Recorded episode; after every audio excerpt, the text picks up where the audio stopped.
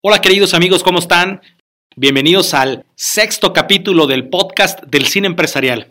El día de hoy hablaremos de un bonus que queremos regalarte. ¿Recuerdas aquella frase de Mafalda icónica que decía, paren el mundo que me quiero bajar? ¿Qué creen? El mundo paró. ¿Y qué creen? Mucha gente se bajó. Comenzamos.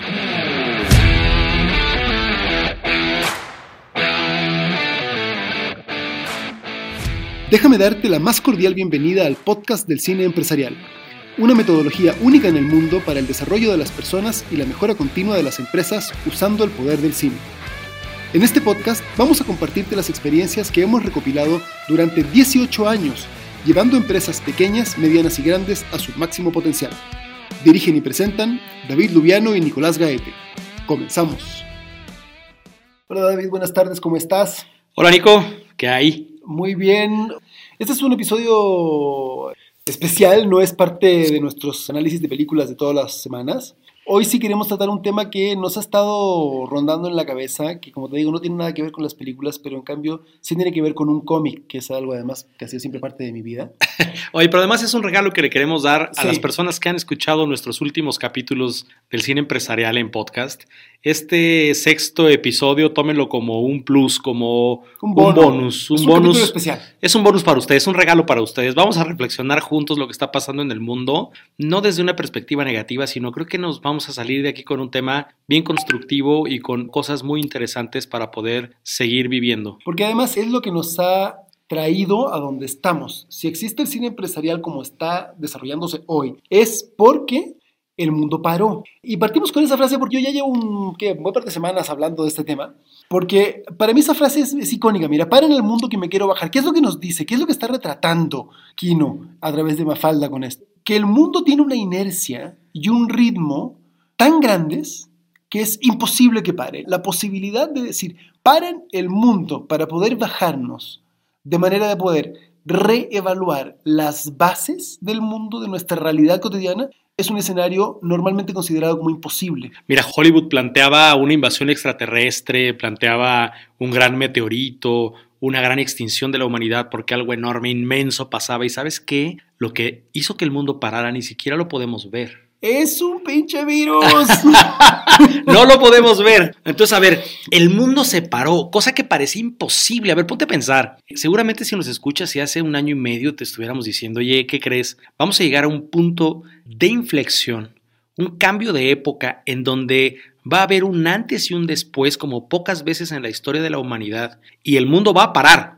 y en cuestión de tres semanas, nadie va a ir a la escuela, nadie va a ir a su trabajo, ningún negocio va a abrir y todo el mundo va a estar encerrado en su casa por los próximos nueve meses sin parar. Fíjate qué interesante esto, Nico. Cuando uno llegaba del trabajo o llegaba de un viaje largo, llegabas a tu casa y decías, hogar, dulce hogar. Por fin. Es por fin. Y ahora que tienes que quedarte en tu hogar para salvar al mundo, lo que quieres es salir de tu hogar. Se debe a que te diste cuenta que tú vives ahí.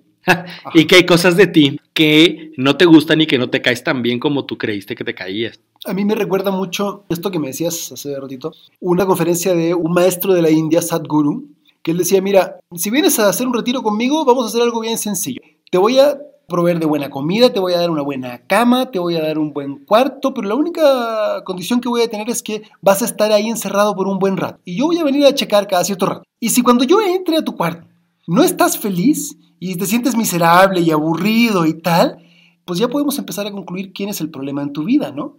Porque, porque nada más estás contigo. Sí, Entonces claro. el problema no era tu mamá, no era tu jefe, no era tu trabajo, no era nada. O sea, si no eres capaz de ser feliz contigo mismo, es que el problema es contigo. Porque, a ver, el tema de este podcast no es analizar las tragedias o todo lo que implica el No, COVID, sino que- lejos de eso, no, lejos. no, no, no nos queremos meter en ese rollo, sino más bien queremos revisar a ver qué es lo que nos está pasando ya a cada quien y cuál es el impacto que esto va a tener de aquí para adelante, porque cuando el mundo para y mucha banda se baja, ¿qué es lo que está pasando? ¿Ya? Muchos de nosotros estamos siendo pioneros en términos de bajarnos del mundo, porque eso es lo que nos permite volver a plantearnos, a ver, ya que te bajaste, ¿a qué mundo te vas a subir? Sí, o sea, a ver, a ver, es bajarnos porque nos queremos bajar o porque nos tenemos que bajar. Esto quiero decirles que somos bien conscientes de la gran tragedia que algunos países estamos viviendo Y familias. y familias, porque, mm, pues bueno, seguramente eh, entre quienes nos escuchan ha habido personas que han perdido a un ser querido durante este proceso, incluyéndome.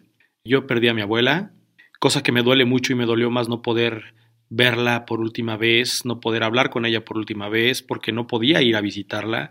Pero mira, lejos de esa tragedia, este cambio de época, este replanteamiento de realidad, nos trae oportunidades extraordinarias y es de lo que te queremos hablar. O sea, este podcast es un podcast de buenas noticias, porque te lleva a reflexionar y como te lleva a reflexionar, eleva tu conciencia. Nosotros nos vas a escuchar hablar mucho de conciencia, pero conciencia desde el sentido en el que tú replanteas tu forma de ser y de estar en el mundo. Esto lo vas a escuchar mucho en este podcast. Ahora, ¿por qué lo llevamos al tema empresarial? Mira, hacer empresa es una de las actividades sociales que más impacto tienen per se en la sociedad.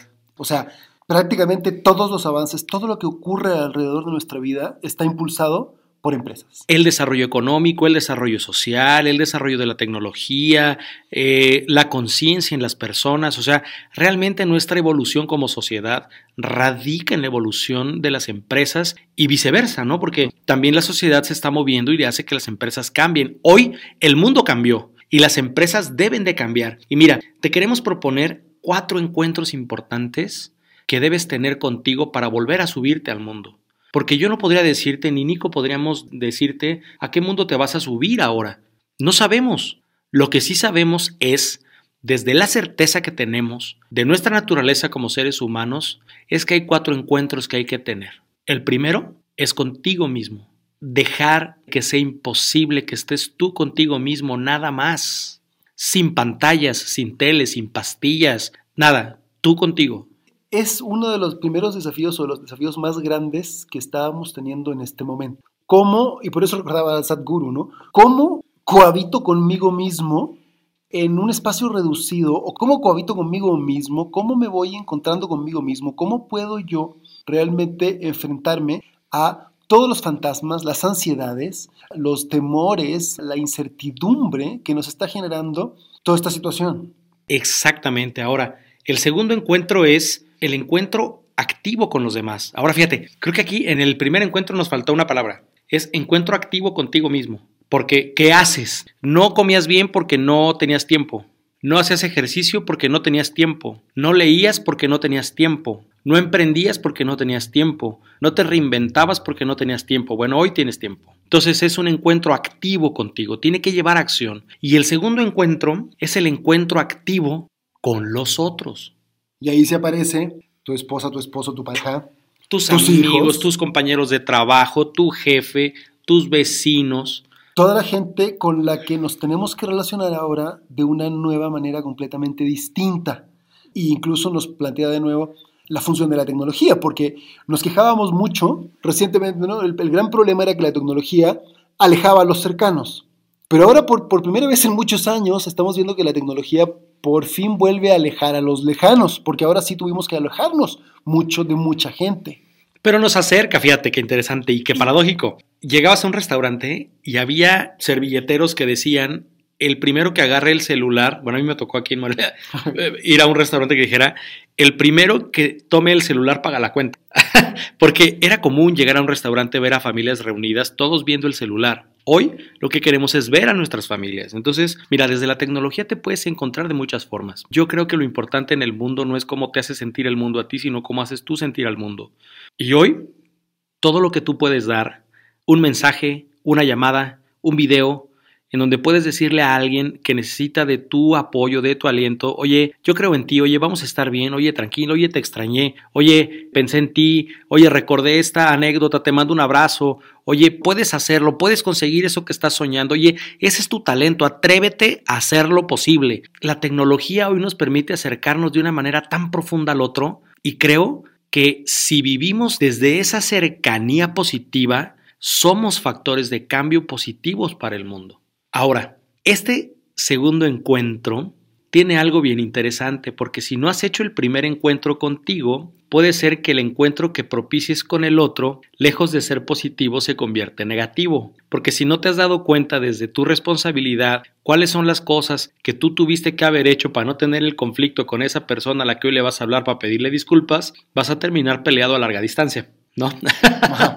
Entonces, como que de nada serviría el encuentro con el otro si antes no te has encontrado contigo. Y el tercer encuentro, que es de lo que nos hablaba Nico, que es la gran oportunidad histórica que hoy tenemos, que es cómo nos encontramos con la nueva realidad, que fíjate qué interesante lo que te voy a decir, y debemos sentirnos afortunados solo por este punto. Si bien es cierto que es muy fuerte lo que estamos viviendo y que hay mucha tragedia en nuestro alrededor, ¿cuándo te habías imaginado la posibilidad de que la historia te pusiera en un momento en el que pudiéramos ser pioneros?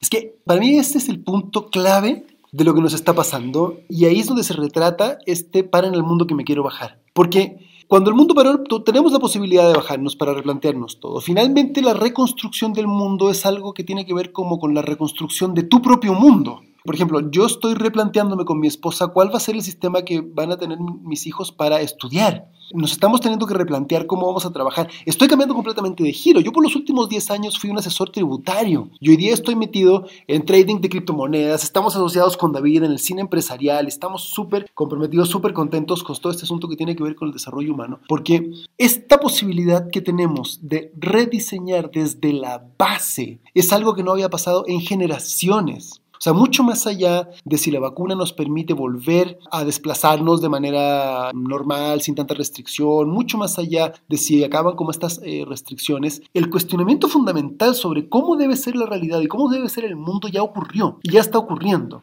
Y entonces, la gran mayoría de nosotros, la gran mayoría de la población en el mundo, hoy está aterrada, está llena de miedo, llena de incertidumbre, llena de ansiedad y algunos pocos estamos encantados con la posibilidad, como decía al principio, más allá de las tragedias personales y familiares que todos hemos sufrido, se nos está planteando una posibilidad que es así como inconmensurable. El tiempo fuera que nos dio un año completo y que de alguna manera todavía nos sigue dando para volver a preguntarnos cuál va a ser el mundo que voy a construir a partir de ahora y esto cómo va a impactar mi vida, cómo va a impactar a mi pareja, cómo va a impactar a mis relaciones, cómo va a impactar la forma de trabajar, cómo voy a impactar la forma en que agrego valor a otros para ganarme la vida. Y entonces lo que podemos tener es un desarrollo de la conciencia brutal. Y no hablo de esta conciencia solamente aplicada a la espiritualidad, sino la conciencia en el sentido de realmente el autoconocimiento como la herramienta fundamental para nuestro crecimiento. Por cierto, no se pierdan el artículo de Nicolás en su portal de LinkedIn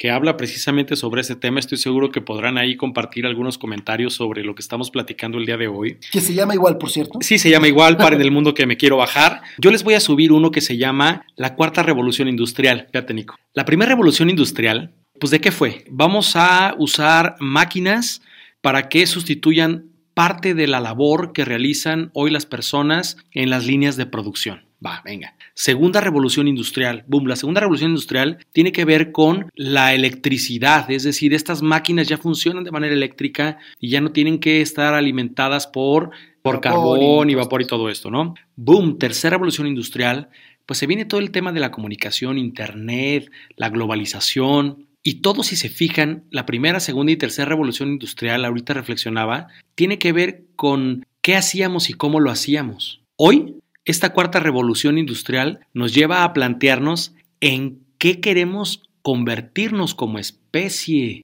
Porque la decisión que tomemos de aquí en adelante para continuar y echar a andar al mundo otra vez, los que se quieran subir y realmente echar a andar la rueda, es, sí, vamos a hacerlo desde una nueva realidad, de mayor otredad, de mayor sentido, de mayor solidaridad, de mayor búsqueda del bien común. Hoy más que nunca necesitamos conocimiento. Este conocimiento nos va a dar conciencia, pero conciencia de poder entender de mejor forma nuestra forma de ser y de estar en el mundo. Por eso hoy quisimos regalarte este bonus porque hoy más que nunca creemos que todo el tiempo, talento y tesoro que estamos apostando y que estamos invirtiendo en el proyecto cine empresarial es para el bien de las personas, es para el bien del mundo. Queremos verlo como nuestra forma de trascender para poder servir a otros, a través de los talentos que tenemos, de la historia que nos ha tocado vivir, porque hoy necesitamos conocimiento que nos dé conciencia a ver, la capacitación a veces la pensamos como muy técnica, muy pragmática, muy aburrida, ¿no? La capacitación diferente que ofrece el cine empresarial te permite realmente encontrarte con cosas básicas del ser. Es que de eso se trata, porque las empresas, y esto es lo que no tenemos que olvidarnos, están formadas por personas, ¿sí? Las empresas son las personas que las componen. Y normalmente estamos acostumbrados como a pensar en KPIs y en sistemas de medición y tal, y lo que tú quieras. Y mira, no es que esté mal, pero si tú realmente quieres cambiar una organización y llevarla a otro nivel, lo que necesitas es llevar a otro nivel la calidad de las personas que la componen.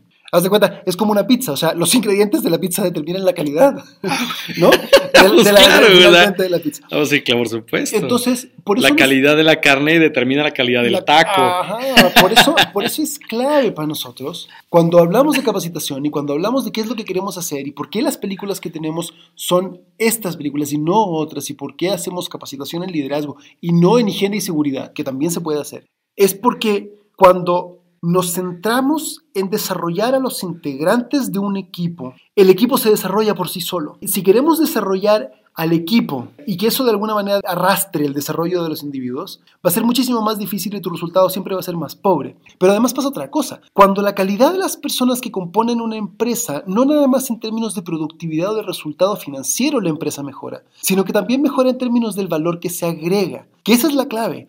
Cuando agregas valor a la vida de alguien más, el resultado financiero es una consecuencia que además viene limpio, viene con belleza, Así viene es. con armonía, viene, Totalmente. viene, viene con una satisfacción en un montón de niveles. Y eso genera como un ciclo virtuoso, donde además empiezas a salir de la competencia, empiezas a entrar en la colaboración, empiezas a mejorar tus relaciones, la empresa empieza a convertirse en un juego, en un espacio de juego que permite el desarrollo a nivel mucho más profundo de muchas personas, porque es más o menos lo que ocurría en tu escuela. ¿sí? Claro. Tú llegabas y estabas con un montón de gente conviviendo, aunque lo hagas por Zoom, pero ahí tienes tu equipo. Y una escuela que lograba generar estas relaciones de calidad, pues normalmente acababa teniendo profesionistas o, o alumnos de una calidad más académica, mucho más alta, ¿no? Claro. Fíjate que yo un poco el tema este que tú mencionas, me parece que esa es la clave. Y de hecho creo que es como de las conversaciones que más nos acercaron a convertirnos en socios, ¿no? El hecho de, oye, ¿cómo podemos nosotros,